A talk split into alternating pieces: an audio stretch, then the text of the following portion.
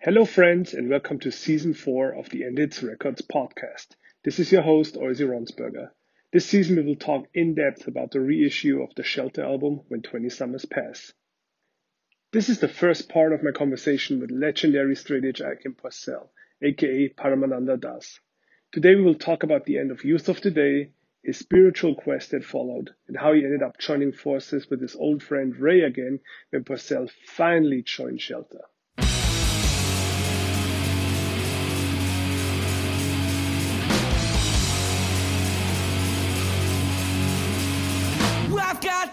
All right, should should we get into it? Yeah, let's get into this. Awesome. So what we do like before or around every release, we do this End Hits podcast where we talk in detail about the release we're gonna do. And uh, today I want to talk about you know 20 Summers Pass, the Shelter album, but I think to really talk about that, we need to talk about all those years before as well. And I want to start really early in 1989, that's when you went on a Youth of Today tour in Europe, correct? And that's when the band broke up, or afterwards. Correct. That did at that point, Ray was already into Krishna consciousness for a while, right? Correct. Easiest interview ever. I'm just answering. correct or not correct? How did you feel about it at that point? I was very confused about it. I didn't know much about Krishna consciousness.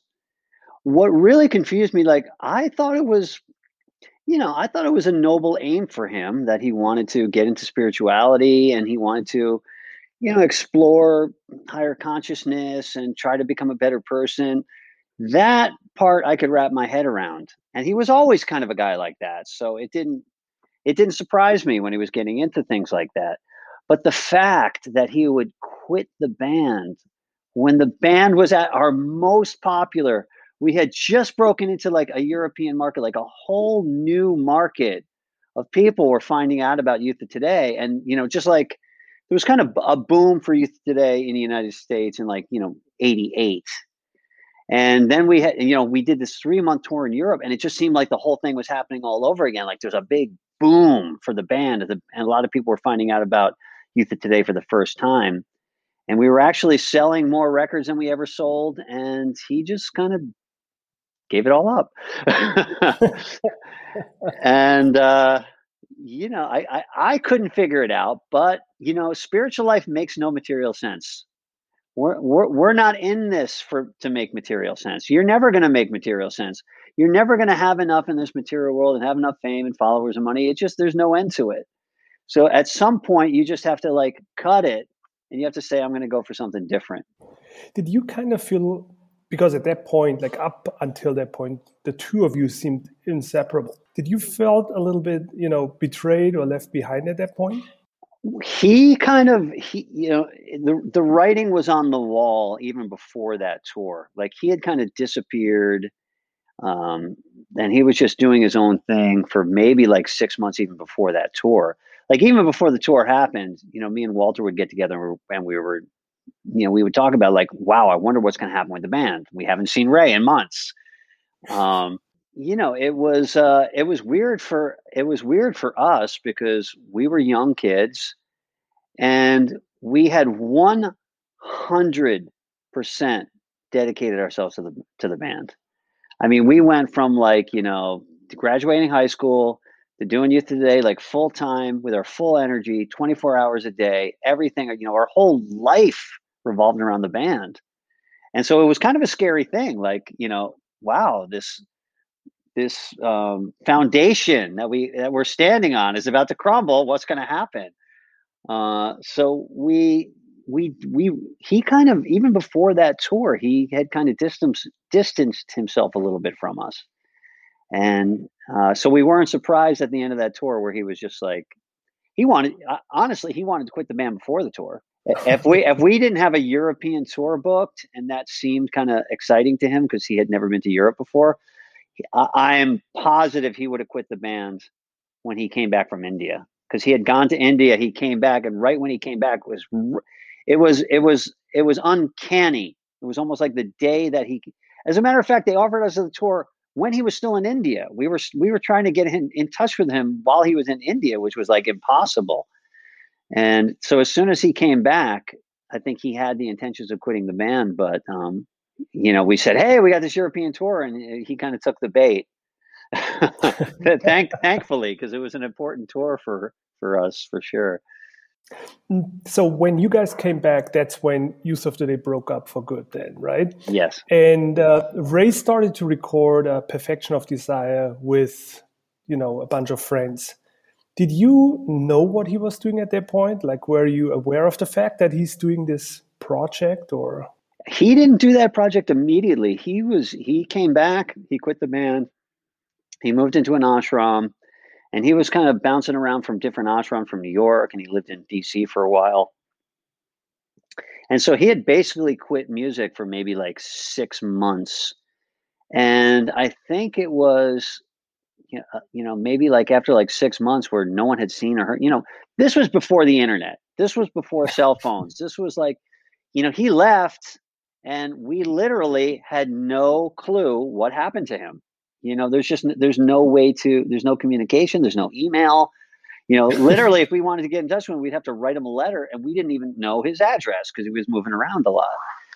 So I didn't really even know that he had done a record or he was even planning on doing a record till I heard from Tom Capone. He asked Tom Capone to to play on it. So I that, that so this was like six months after he had kind of disappeared. And then Tom Capone came up to me and said, Hey, Ray's planning on doing this record. Um, he asked me to play guitar on it, and that was the first that I had heard about it. So you were obviously at that point not involved with the recording, but you ended up on that record with the first original version of the song "Shelter" that you programmed, right? Uh, I actually didn't do the drum machine. The drummer did the drum machine. I did do something on that track. Because you do have credits on the record sleeve. You are credited on that one. What did I? I'm trying to think of what I did. I know I did something on that track.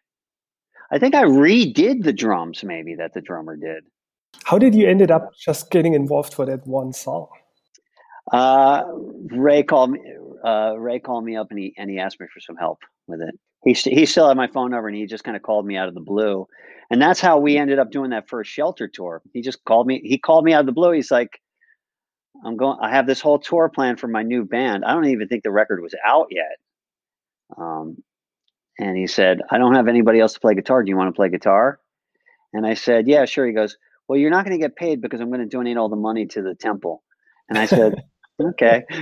and so me and Sammy did that very first shelter tour with Inside Out and, and Quicksand. That was an exciting tour. Oh, I can imagine. What a lineup um, at that point, so as far as I know, there was like a rolling temple, like a bus, you know, that got converted into a temple. A lot yeah. of devotees on tour with you. Mm-hmm. Are you still weirded out at that point, or are you slowly easing into it? Well, you know, there was two monks on that tour, which is it's just mind blowing. I mean, here you are, you're going on a tour. There's a huge bus you know, like a, a, converted bus. It has like a kitchen on it and everything, which is basically a Bhakti program. They have all these new students that are in, interested in Bhakti yoga, and they're doing classes all day. They're doing, you know, they're waking up early. They're doing meditation, and they're also on a hardcore tour, and they're like distributing books on the tour, and they're cooking, and they're distributing um, food at all the shows. So if that's not weird enough, like um, they have two senior monks on the tour that are basically like taking care of all these like younger kids. And uh, I got to say, those two monks were super nice to me. They were just like very, very kind and nice. And any questions that I had, they would take the time to, you know, explain things. And um, I really had, I, I really, they, they kind of really endeared themselves to me on that, on that tour. And I actually became you know good friends with them you know even to this even to this I mean, one of them had has had passed has passed away now. But um you know for the you know whatever the next you know few decades i i was very very friendly with both of them. Did you record the no compromise seven inch after that tour? Yes. Yes because that yeah. also features you and sammy again right? Right. Yeah he asked he, he said i need help again. And uh so we got together, we practiced a little bit, and um, you know the songs were all, were already written, but you know I added a little, you know, some lead parts to them and stuff. And uh, I, I, I really love that. You know, I always love that seven inch. Fantastic songs. Yeah, absolutely. Um, but you still don't end up joining the band. you record no. the seven inch and you leave again. I was I was in Judge. I was full full time committed to Judge. As a matter of fact, Judge played some shows with that very first lineup of Shelter. Um, and the first lineup of Shelter had the our, our drummer that played on Attaining the Supreme, Ekendra. He was playing. He wasn't even playing drums. He was playing bass or, or, or guitar, maybe. And they had this other drummer that could barely play drums. I hate to say it, they were actually terrible. I, I, remember when Judge played, and it was like, oh wow, you know, here's that band Shelter that Ray's doing. I was really excited. You know, I had heard the record and stuff. Uh, but you know, when you're a when you're a Hare Krishna in a temple, and you only have this very small pool of people to choose from, are there Hare Krishna monks, you know, you know, to play? Your chances of finding a person that can actually knows how to play hardcore and play it well is you know, impossible. So he just took whoever he could.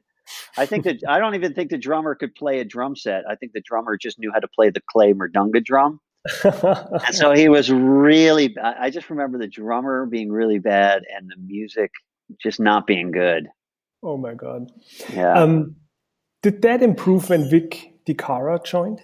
Yeah, it did.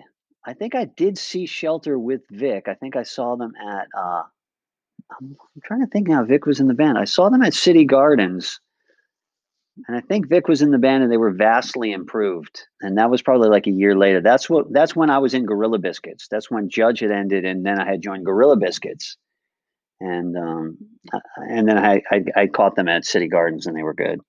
Is that around '91 when you also recorded the Ray and Porcell seven inch? Yeah, that was like 1990. Okay. That was at the same time I was in Gorilla Biscuits that we did that Ray and Porcell record. Do you remember the backstory to that? Like, were you just crossing paths by accident with Ray, or? I act, I hadn't seen him in a long time, and uh, you know, I was in I was you know, it was like the the '90s had hit, and everybody was starting to do different kinds of music. You know, like hard. You know, we had all been playing straight up thrash hardcore for years and years and years and years and then, uh, you know, Walter was doing, um, he was, he, you know, he was, he was doing like Moondog and starting like, you know, Quicksand and stuff like that. And it seemed that everybody was getting into different kinds of music. And so I was also experimenting, you know, just writing different kinds of music. Uh, and I was writing songs, and I was good friends with Walter's little brother, and I lived on Avenue A. Walter's little brother used to just come over all the time. We were just kind of like friends, and we would hang out. And he was really into hip hop and he was into like um, industrial music, like Nine Inch Nails and stuff. And so I was writing songs and he said, Yeah, let me program drums onto this stuff. And so he would do the drum machine stuff. And we were originally going to get a girl to sing on it. Like he knew some girl who was like a really, really good singer. And we were just going to write a bunch of pop songs, basically. uh, and then the girl for some reason couldn't do it or she moved or something so we had those songs and then out of the blue uh, ray called me up he said hey i just got back from india i'm at the airport um, i need a place to stay for a couple of days you think i could stay at your apartment and i was like yeah sure and he came down when i lived on avenue a and it was pretty interesting like he was in my apartment he was telling me like you know, I've been all these places, and I've, you know, I was just kind of fascinated at like he's been, he had been to India like twice at that point. He was telling me all about it, and um, and then he was, and then he was, he was telling me, he was like, you know, you're just sitting here in New York, you're just doing the same thing. You should like move and broaden your horizons, and you know, you're living in the Lower East Side. This is like a dangerous place, and you know, you sh- you should really move and do something else. And then he had all this eh, he had he had all these clothes that he needed fixed. He needed to, to get him bring them to a tailor. So we had this little Italian tailor that was like really cheap. He'd go in and like for a dollar he would like fix your clothes. So I was like, yeah, I know this tailor. We'll we'll go down the street. So me and him were walking down the street. We're walking down Avenue A, right after he told me this stuff, like five minutes before. And two guys are arguing on the corner, and one guy pulls out a knife and just stabs the other guy in the stomach oh right in front of us right in front of us. The guy had a white t-shirt on like just uh, a, like an undershirt and the guy grabbed his shirt like this and you could just see the blood just kind of pooling out between his fingers and you could see the white shirt was slowly getting stained with blood and then he fell and then he fell to the ground and all these people kind of like rushed in to, to help him and then Ray turned to me. He's like, "Yeah, man, you got to do something else with your life." it was, I don't know, it was just one of those weird kind of defining moments in my life. Like, yeah, what am I doing on Avenue A? I got to, ch- I got to make some changes. so I never forgot that time that the guy got stabbed. So the universe gave you a pretty big sign, huh? Yeah, it was, some, it was, it was something like that. Did you then move to California at that point? Is that what happened? Uh, after that, I moved to California not, pretty much like a month later. You know, I was even thinking like, you know, maybe New York's not like I couldn't start a band in New York. And I was thinking maybe I'll go to California. It's sunny. I always like the beach, and you know maybe I could start a band out there. So I moved out there. Um, you know, I was friends with Zach from Inside Out. You know, from that tour, and just you know from knowing him from going to California and stuff. So there was some talk about me and him doing a band. It never really like actually got off the ground uh, we did get together and you know we tried to write songs and he was going to sing i was going to play guitar. We never it never got to the point where we actually got other members and got a full band and recorded anything. He almost immediately when we started doing that he immediately started doing rage against the machine and of course the rest is history. Um, but california was very strange for me. Like i think california was the start of my spiritual life you know, I wanted to move to New York. I, you know, actually in New York, shortly after that had happened with the guy getting stabbed, um, I'd gone to a Bad Brain show in Uptown. And, you know, by this time, you know, the New York hardcore scene was always like a family. It was very, very tight. Everybody was friendly. Everybody looked out for each other. There might have been a few like fist fights here and there, but for you know, by and large, everybody just kind of recognized like it's us versus the world kind of thing. And people just took care of their own. It was like a real community like that. And, you know, around like 1990, all these other kind of real thuggy sort of people started just getting attracted to just the violence and the ferocity of the music. And it really sort of it lost that whole kind of family element. It got much bigger um, a lot of you know metal kids were coming into the scene. You know, a lot of um, you know just people who weren't even into punk. They just were into like moshing basically, and it became super violent. And I went to a Bad Brain show, and I got jumped by ten skinheads. Literally, ten skinheads jumped me.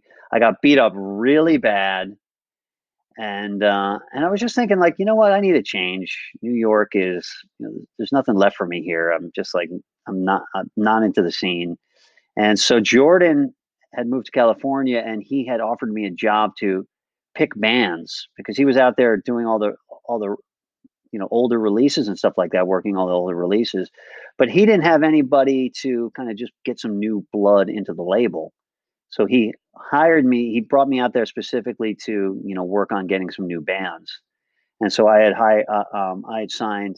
I think the first band that I signed was Into Another, and I signed uh, I signed uh, Orange Nine Millimeter, sense field and that band Statue. Those were the four oh. bands that I that I signed in that in that year that uh, that was I was out there.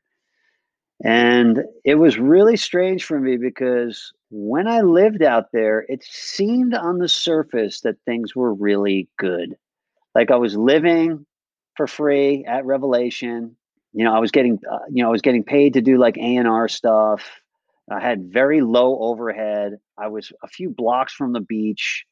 You know, I used to just jog to the beach every day and like work out on the beach. And uh, on the surface, life seemed good. Um, you know, I had some, you know, you know, a lot of people knew about youth today. Like California was one of those places, especially Southern California, where people just loved youth today. Like that was one of our hotbeds where we would play a show in Southern California. You knew it was going to be off the hook. So, you know, I had like a little bit of uh of um, you know recognition and you know, money and kind of an easy life. And I lived at the beach. But I tell you, inside, I was really suffering. I was real I was I was really, really suffering because I was just thinking like actually I was super confused. I was super confused because I was like, why am I not happy? Why am I not happy? I have everything. I live by the beach. I can go swimming anytime I want. I'm eating veggie burgers and health foods every day. I'm going to like, you know, it just seemed like I had everything that I wanted. And it wasn't like I was unhappy. It was like, it was almost like I was just unfulfilled in my heart. Like, for with youth of today, I think there was that sense of we're on a mission for the world, you know, like as naive as that sounded, you know, we were straight edge and we were vegetarian. Those things were important, and we thought those things could like make a, a, significant change in people's lives. And we were just like out there with a message and a mission, and there was some sense of like a there was like a great sense of like contribution, or at least trying to make some sort of contribution. And me as a person, I always liked that. Like I wanted to have some sort of like deep purpose in my life that I was working towards. And I wasn't just like kind of living for myself.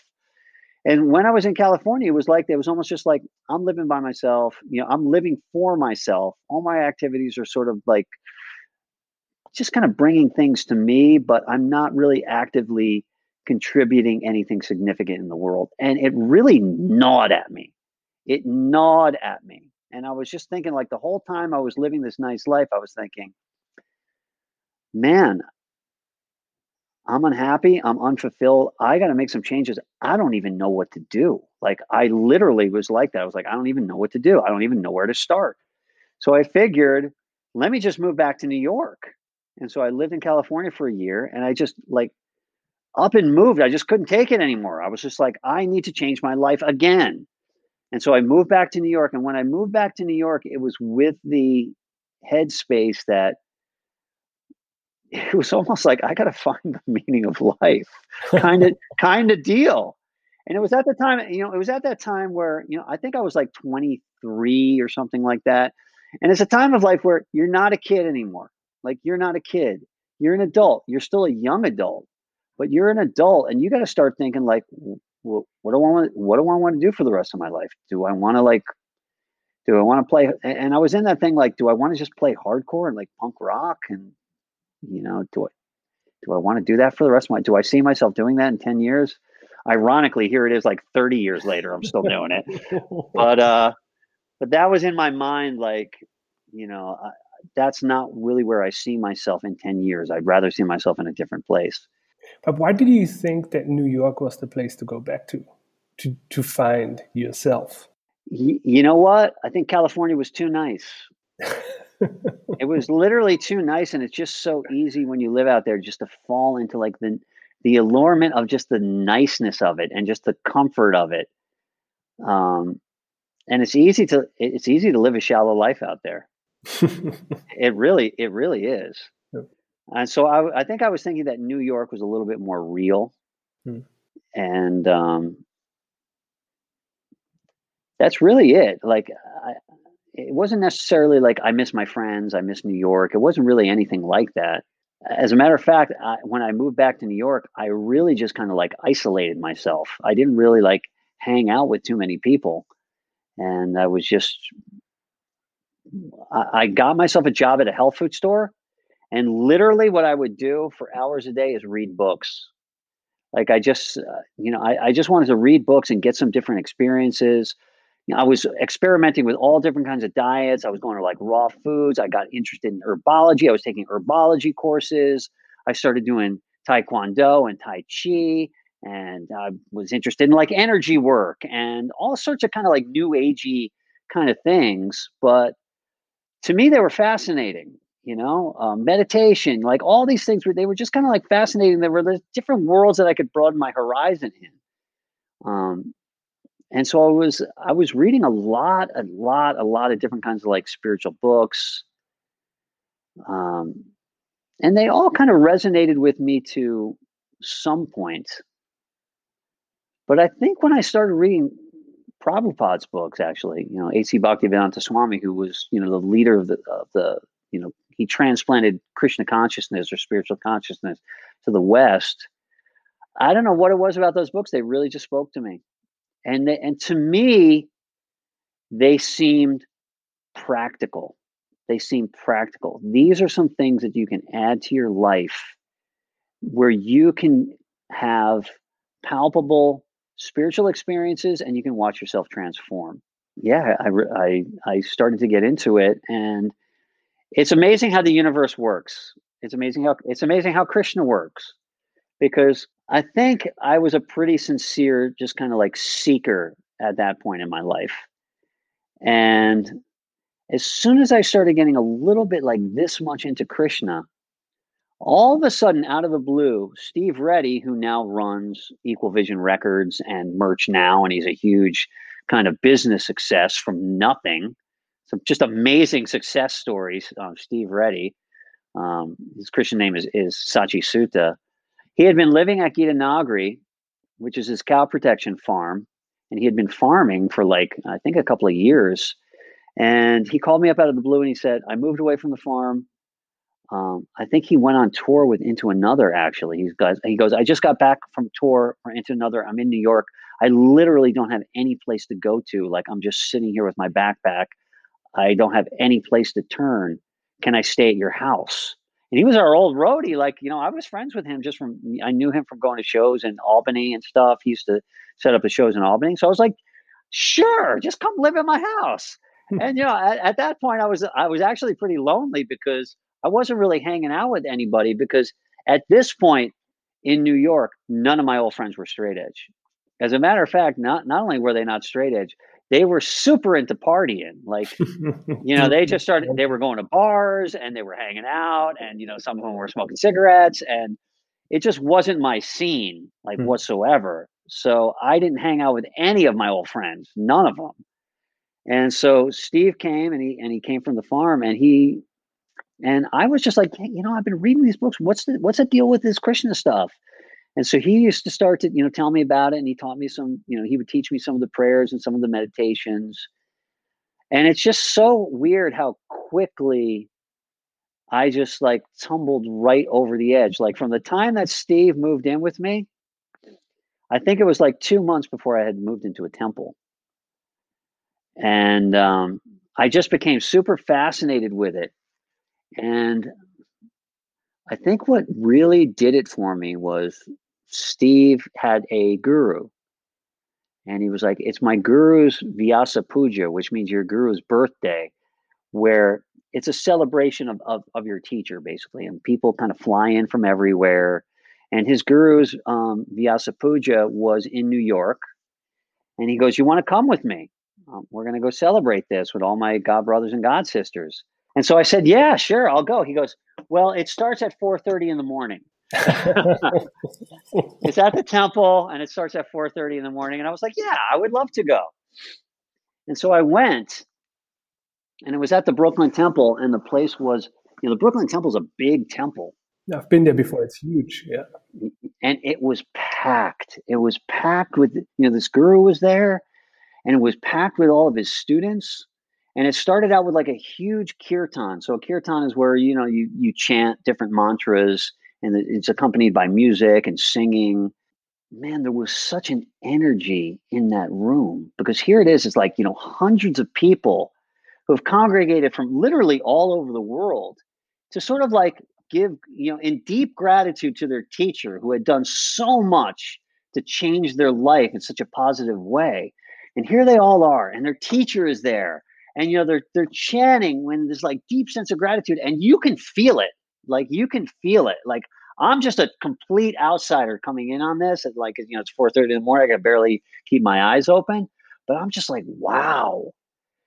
And then um you know what happens at these vyasa pujas is the guru sits down and then the students will come with it they'll write an offering and they'll speak the offering of gratitude to the teacher. You know these people were just like pouring their hearts out. Thank you so much you know, Gurudev, you've changed my life, and you know, I, I feel my life changing in in, in, in so many you know um, dramatic ways, and um, I feel like a peace in my life that I never had before, and it's all due to you. And thank you so much.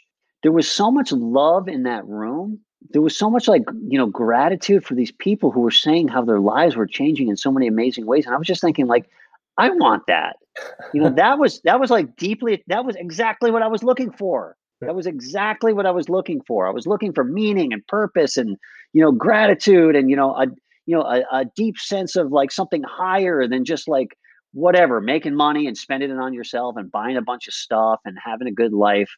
That never really attracted to attracted me. I always wanted to be a person like on a mission, like give me a mission, you know?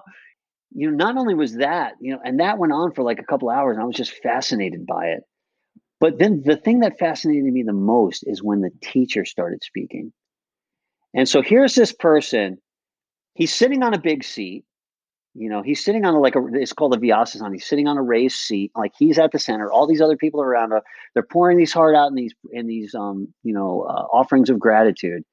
And so he gets up there, and I was expecting him to be kind of like, you know, thank you, and you know, it, it, like sort of a big position. I was expecting some sort of like presidential kind of speech out of him, but he was so humble.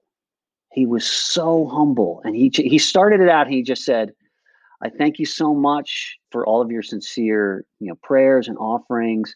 He said, if there's any good that you see in me, it's all due to my teacher. He's like, I was nothing. I was confused, um, lost person in this world. And my teacher, A.C. Bhaktivedanta Swami Prabhupada, you know, he was a, a student of Prabhupada. My my teacher Prabhupada came and he gave me everything and he changed the direction of my life and I was just a, a, a lost you know student in my 20s in New York and he came and just he lifted me up and he lifted me out of the material world and so I'm just praying that all of your gratitudes of offering they just uh, I'm just taking that all and I'm just passing it on to him because he's the person that really deserves it and I was like wow that impressed me more than anything just the humility of that and like I was practically on the way out of that door. I was practically like, where where do I sign up for this? Where do I sign up for this? This is what I want in my life. So how long before you sell all your, you know, musical gear, your record collection, and move to the cow farm yourself? Not long at all. two, two weeks. Two weeks. This whole thing happened so fast. I, I, I stumbled from the material world and fell off the spiritual cliff in like two months, literally. and just, you know, to get the facts straight, at this point, Ray Raghunath knows nothing about what's going on in your life, like nothing, right? This is before the internet. Like people don't understand what it was like before cell phones and the internet. It was like the dark ages. Do you do you remember how oh, old? Oh yeah, it was. Uh, I'm uh, 42 now. It was. Yeah, so you remember. information like. traveled slowly, and it, you know, it, it just took forever to catch on to things and find out. And yeah, can you imagine? This is before beepers. Which this is, is before beepers. You you couldn't get in touch with a person. Like everybody had a landline at home, and if you weren't home to pick up that landline, you could not get in touch with the person you had no idea where they were. Yeah especially with people like us that moved around so much like no way to get in touch with anybody. Yeah. And so uh, it was it was at this point i think a few days after that steve was just saying like i want to move back to the farm you know he was just super inspired by his teacher and everything and um, i think he was kind of feeling like he wasn't doing any real service. You know krishna, krishna consciousness is very service based like um it, it's more about it's more about getting your head in the space of what can i give instead of what can i get and so i think he was in new york and he was kind of like taking a break and sort of finding himself a little bit but i don't i think he had that same feeling like i'm not really doing any service i would rather go to this farm and do a lot of active service and take care of the cows, take care of the animals, and do the farming. And truth be told, they needed people at that farm. They had a huge farm. I think they had 150 cows and barely anybody to take care of them.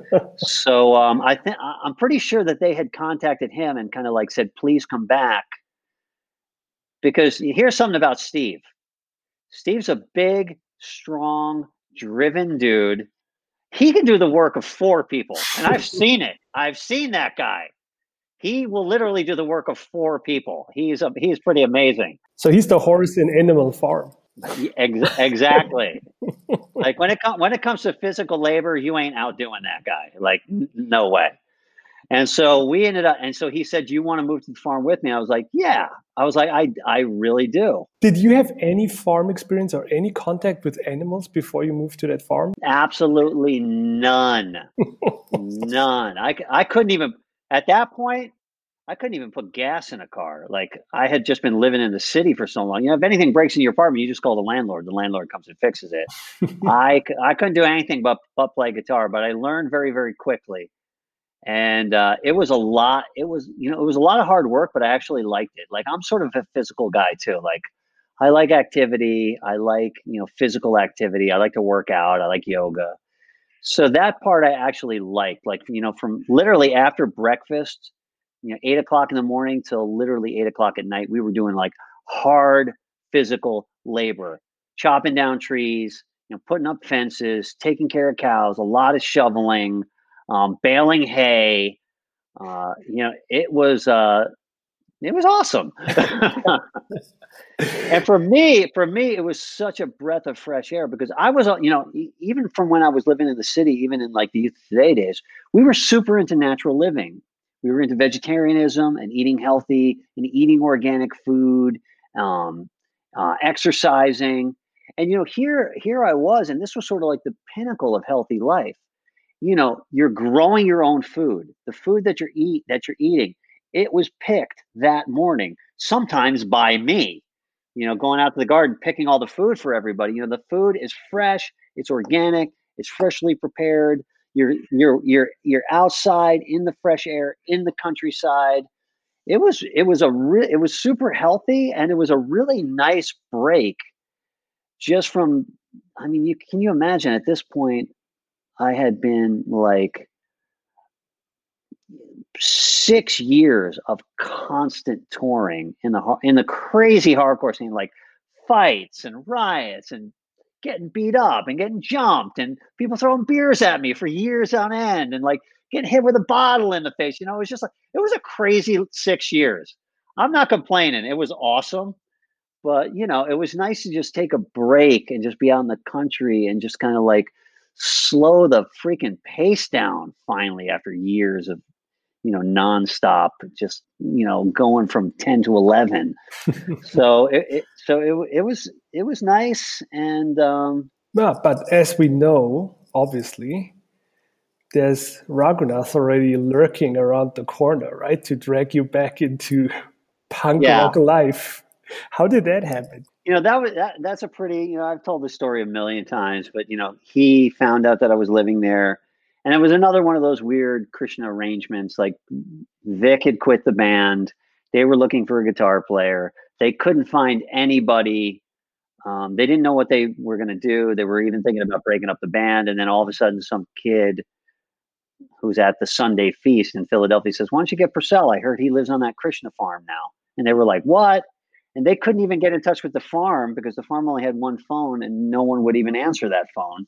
So they so to find out if I was actually there, pre-internet, pre-cell phone, they had to get in the shelter van and physically drive, you know, hours and hours and hours to the farm to see if I was even actually there, which they did. And you know, then then I ended up joining the band and um, and moving to Philly. And I tell you, it was it was a good thing for me because even though that was a really nice detox and a break for me, I'm a very social person. I love adventure. You know, I'm not a type of person that I don't even know how much longer, you know, and that life was super isolated. Like I, you know, there was first of all, there was probably only maybe it was maybe eight people living on the whole farm. Like there would be days where I the only other person that I would see for the whole entire day was was Steve.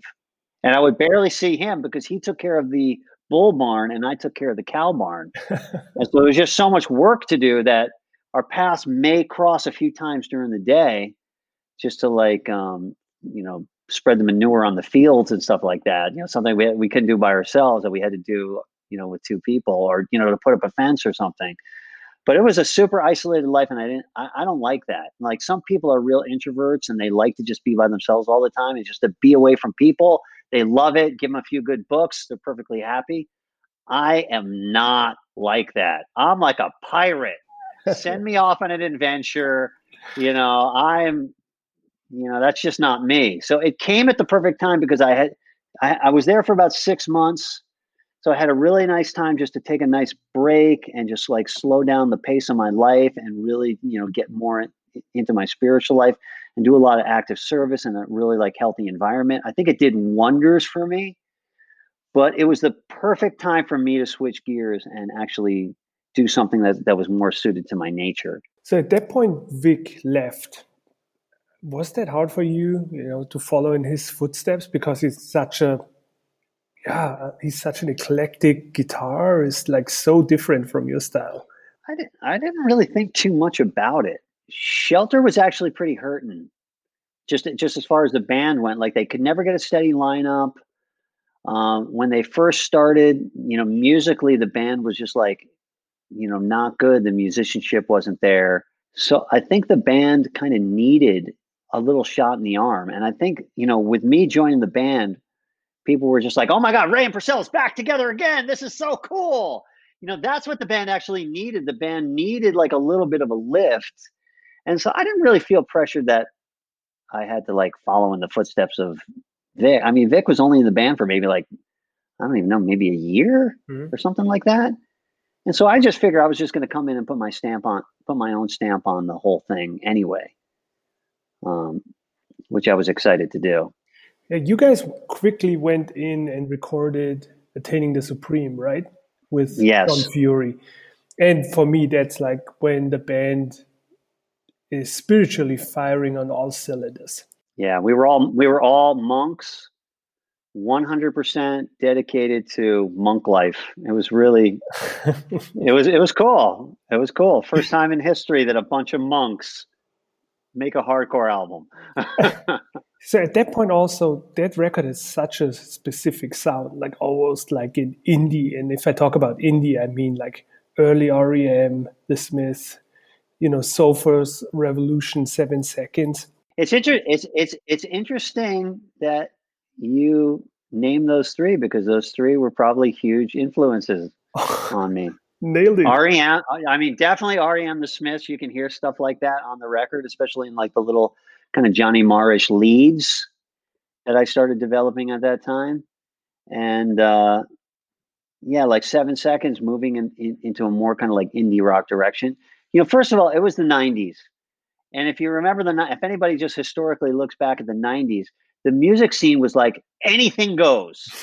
Any, it was a real exciting time if you were a musician, because here I was, you know, in the 80s, and I felt so pigeonholed in like, okay, youth today has a certain sound. You can't break that mold. You know what I mean? We almost defined that mold. So in order to kind of get out of that, we really had to like break up the band and do something different. Uh, so I never felt that like ball and chain around my leg with shelter that here's this certain kind of um, you know this certain mold that you have to fit in and you have to write all your songs very rigidly in this formula because that's what people expect out of you. I think the 90s came and people were just so sick of being confined like that as musicians even like walter doing quicksand and you know richie underdog doing into another which was like a you know it almost sounded like Judas Priest with like you know uh, falsetto vo- like it was just like and and it was cool like every, everybody wanted something different.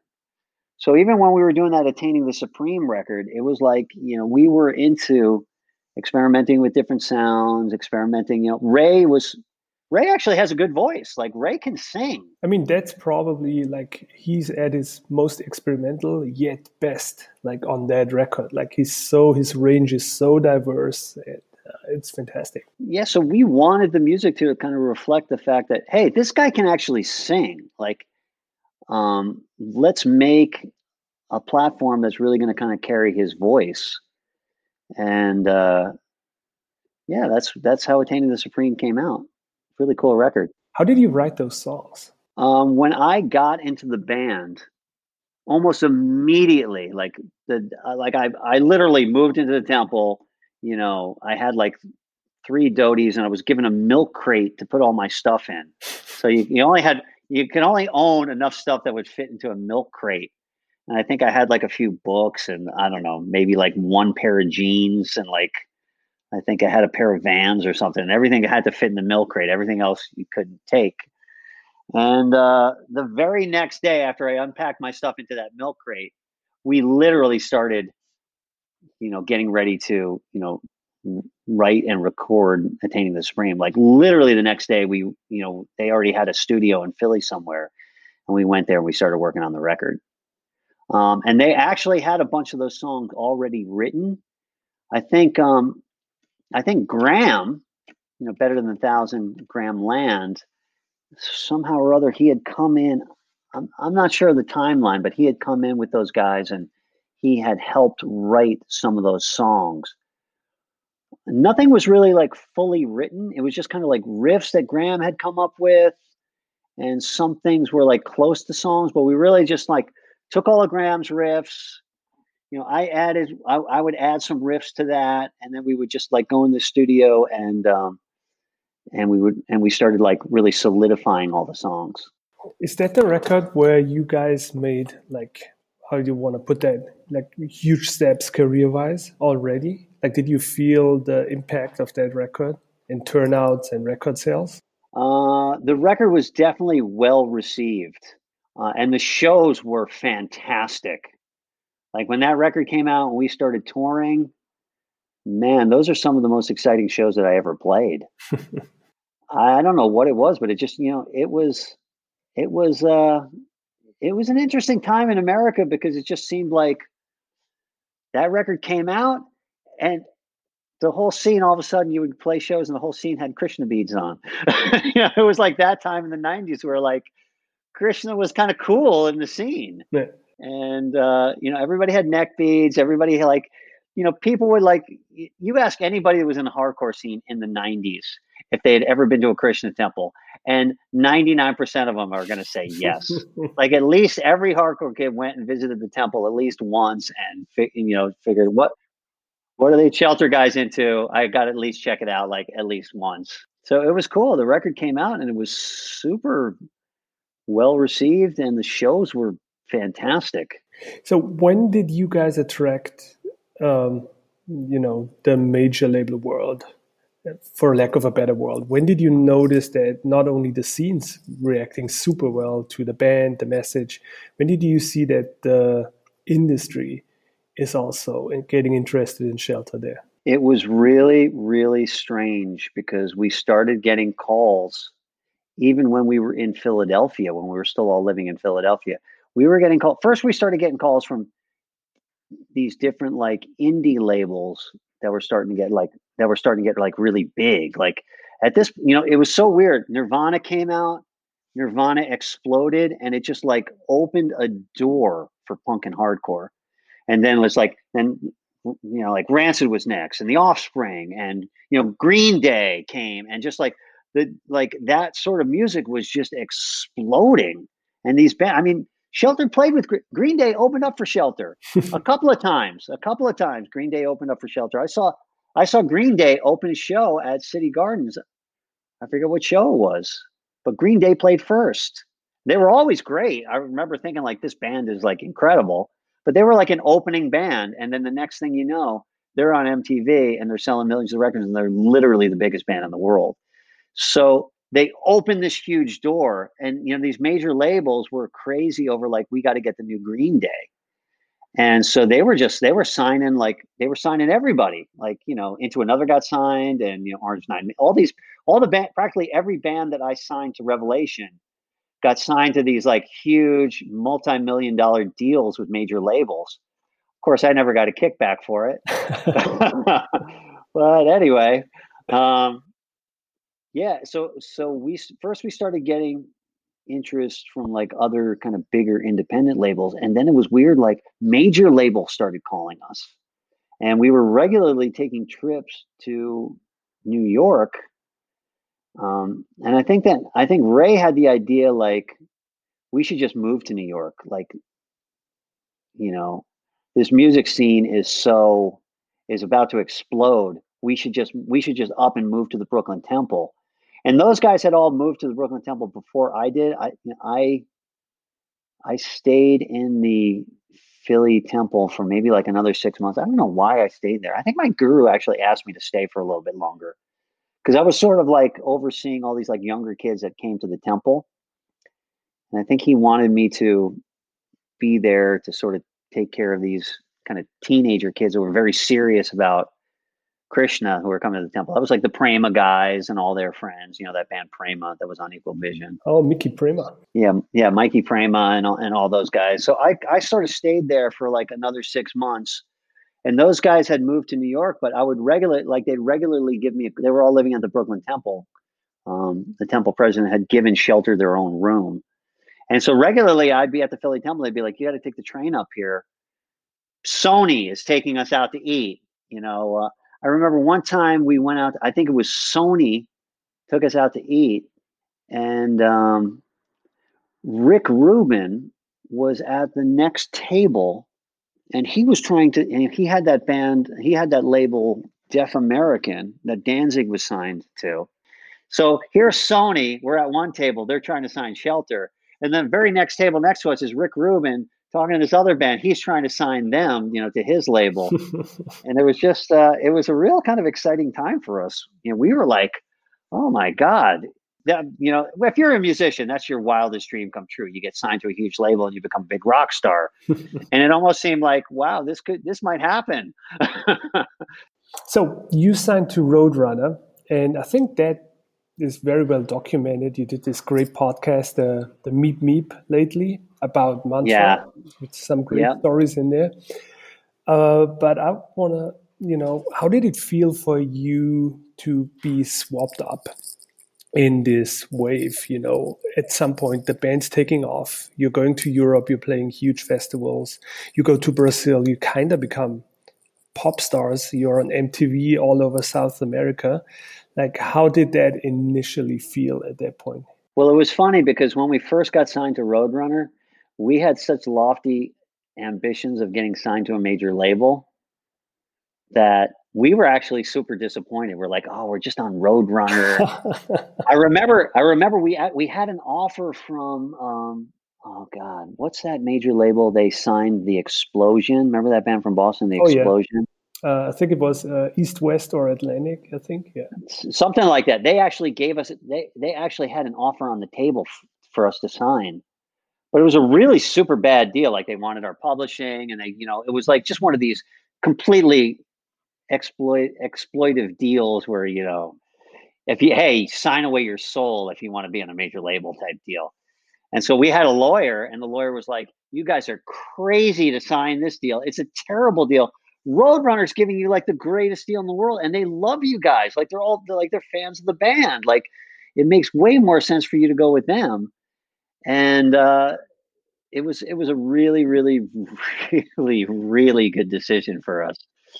Thank you very much for listening to the End Hits podcast. If you enjoyed this episode as much as we did, please send us feedback, share it with your friends, subscribe to the podcast, or give us a review. Stay safe and take care.